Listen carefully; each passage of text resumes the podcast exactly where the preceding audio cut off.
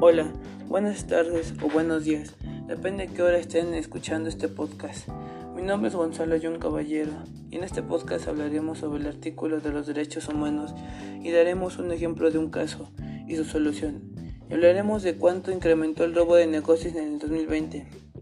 Y se preguntarán, ¿cuál es el artículo del que hablaremos en este podcast? Bueno, el artículo del cual hablaremos será el artículo 23 que dice que nadie puede ser juzgado dos veces por el mismo delito.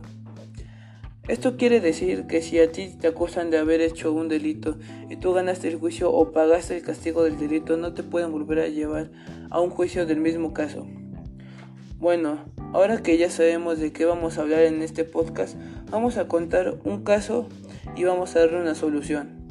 Samuel Caballero Campos fue acusado por robar una tiendita que se encontraba por Bosque San Sebastián el 25 de noviembre del 2019.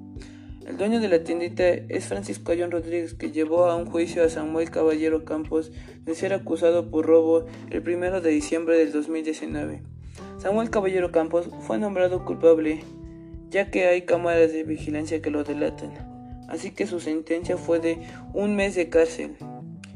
El 3 de diciembre del 2019, el señor Francisco Ayón Rodríguez quiere acusar al señor Samuel Caballero Campos otra vez del mismo delito, nada más para que le suban su condena a Samuel Caballero Campos.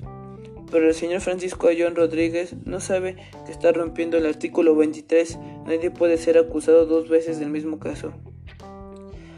La solución a este caso es que el señor Samuel Caballero Campos lea la Constitución de los Derechos Humanos y que le informe al señor Francisco Ayón Rodríguez que no lo puede volver a inculpar por el mismo, ya que está infligiendo el artículo 23. Bueno, ahora, de, ahora vamos a hablar del incremento de robos de negocios en el 2020.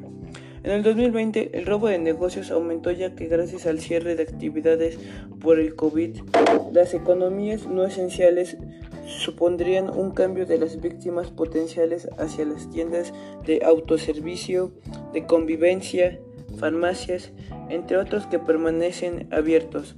Un ejemplo de estos robos lo constituirán los saqueos organizados. Una solución a este problema es que debemos de ayudar a los que lo necesitan con lo que podamos. Por ejemplo, con comida, con víveres, con dinero, etc. Bueno, gracias por escuchar este podcast y nos veremos después de hablar, hablando sobre otro tema. Adiós.